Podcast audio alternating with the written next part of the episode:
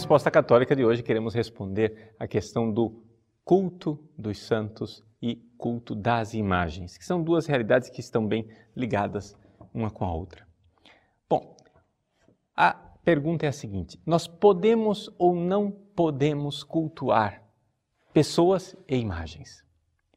Aqui, para a gente entender isso, nós precisamos entender logo desde o início o que é que é um ícone e o que é que é um ídolo. Todos os dois são imagens, mas são duas coisas completamente diferentes. Ou seja, um ídolo é uma criatura que eu pego e coloco no lugar de Deus. Então, isso é um ídolo. É uma imagem onde que eu tirei o Deus verdadeiro de lado e coloquei um Deus falso no seu lugar. Isso, evidentemente, é proibido pelo primeiro mandamento. Somente Deus é Deus. Somente Deus é Deus e é por isso que no primeiro mandamento se proíbe fazer imagens. Ou seja, imagens que sejam ídolo. Veja que essa palavra eidolon em grego quer dizer exatamente isso: imagem. Só que existe uma outra palavra grega para dizer também imagem, que é o ícone, eikon, que é uma coisa diferente. Ou seja, o ícone é quando eu pego aquela criatura que foi uma pintura feita por mão humana, uma estátua feita por mão humana, mas eu uso aquela realidade não como um Deus no lugar de Deus, mas como uma janela. Uma verdadeira janela que me abre para Deus e que me leva a Deus. Então, se eu tenho diante dos olhos claramente a diferença entre ídolo e ícone, eu vou entender então que uma coisa é proibida e a outra é permitida. Os protestantes radicalizam as coisas dizendo assim: ah, mas então vamos cortar o mal pela raiz e vamos parar de fazer qualquer tipo de imagem. Só que, deixa eu ajudar você espiritualmente, meu irmão. Isso não resolve o problema. Não resolve o problema porque você vai continuar, por exemplo, tendo diante dos seus olhos a sua esposa, o seu marido. Quando você olha para a sua mulher e vê a beleza do corpo dela, você tem uma escolha. Ou você transforma o que você está vendo em ídolo, colocando sua mulher no lugar de Deus, ou você transforma aquilo que você está vendo em ícone, fazendo com que ela seja uma janela transparente que te faz louvar a Deus. Porque aqui o que está em jogo não é a nossa atitude diante de um bonequinho de gesso, mas é a nossa atitude diante de toda a criação. Aqui que está o problema. Você pode acabar com todas as estátuas de gesso, você pode acabar com todos os ícones, você pode acabar com todos os sinais feitos por mão humana. Mesmo assim, o problema da idolatria vai continuar existindo. Porque o problema da idolatria é mais sério e mais radical. O problema da idolatria é a sua atitude diante das realidades criadas. As realidades criadas te levam para Deus ou te afastam dele. Isso depende da sua atitude. Isto é você quem vai dizer.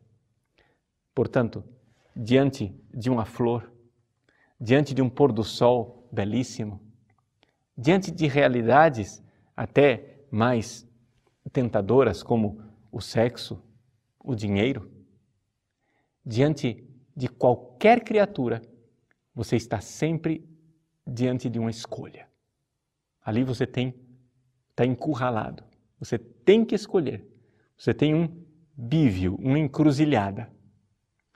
Ou você faz com que essa criatura seja um ícone, uma janela que te leva para Deus, ou você fará dessa criatura um ídolo, ídolo, ou seja, algo que você coloca no lugar de Deus.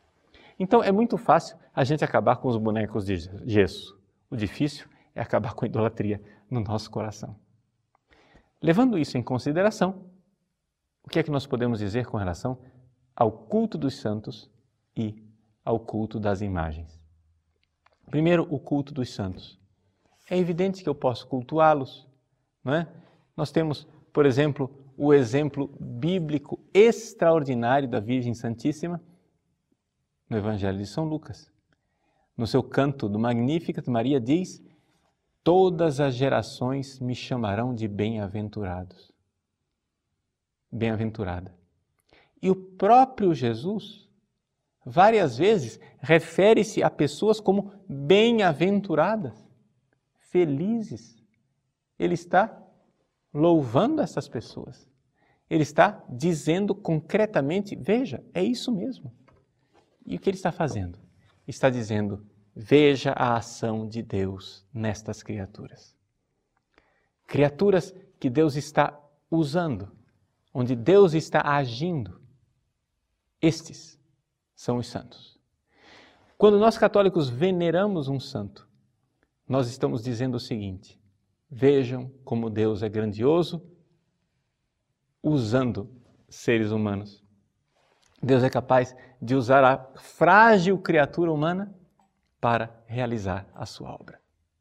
Agora, quando eu tenho uma imagem, quando eu tenho um ícone produzido por uma humana que me recorda esta criatura, aqui eu tenho a mesma coisa de uma bela paisagem que eu fotografei. Se você vai, passeia na natureza bonita, nós aqui em Cuiabá, por exemplo, podemos passear na Chapada dos Guimarães, a gente vê a beleza da criação, acha aquilo lindo, você pode ter uma atitude pagã e começar a venerar aquilo como Deus, né? As forças cósmicas, o Deus que está ali na natureza, etc, etc. Isso será paganismo, idolatria. Ou você pode ver a beleza daquela natureza e louvar a Deus. Isso então é um ícone. Agora, se você vai e tira uma foto para se recordar daquele momento de louvor intenso que você teve lá na Chapada dos Guimarães, e todas as vezes que você vê aquela foto, você vê a beleza da criação e louva a Deus por isso. Isto é um ídolo? Não.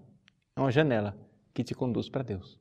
A mesma coisa quando eu tenho uma imagem de um santo, quando eu recordo a grandeza desse filho de Deus, dessa filha de Deus, que Deus utilizou de forma extraordinária no heroísmo, no martírio, se entregando por amor a Cristo? Pois bem, ali eu posso e devo glorificar a Deus através dessas criaturas. Portanto, você pode sim venerar imagens. E venerar imagens, vamos ser bem concreto. Você pode se ajoelhar diante de imagens, você pode falar com os santos diante da imagem. Você pode beijar as imagens, acender velas diante delas, colocar flores diante das imagens. Por quê? Porque o segundo concílio de Nicéia nos diz que o culto que é prestado à imagem não se dirige à imagem, mas se dirige ao protótipo, ou seja, àquele que está lá no céu. Então, se você venera a Virgem Maria, se ajoelha diante da imagem da Virgem Maria, acende uma vela, reza, se ajoelha e pede a ela essa atitude de humildade, mas Padre, se ajoelhar diante de uma criatura, sim, se ajoelhar diante de uma criatura na qual Deus resplandece na sua glória. Sim, eu posso e devo fazer isso para reconhecer a glória de Deus naquilo que Ele criou. Eu posso me ajoelhar diante de uma imagem sabendo que eu estou me ajoelhando diante da Virgem Maria, que está junto de Deus no céu. Agora, ao me ajoelhar diante da Virgem Maria, eu estou cometendo uma idolatria? Depende. Se você a trata como um ídolo, colocando no lugar de Deus, é idolatria. Mas se você faz dela uma janela que te conduz para Deus, então é simplesmente o mistério do ícone, uma janela que nos conduz para o culto e o louvor a Deus numa glória eterna que a Ele pertence.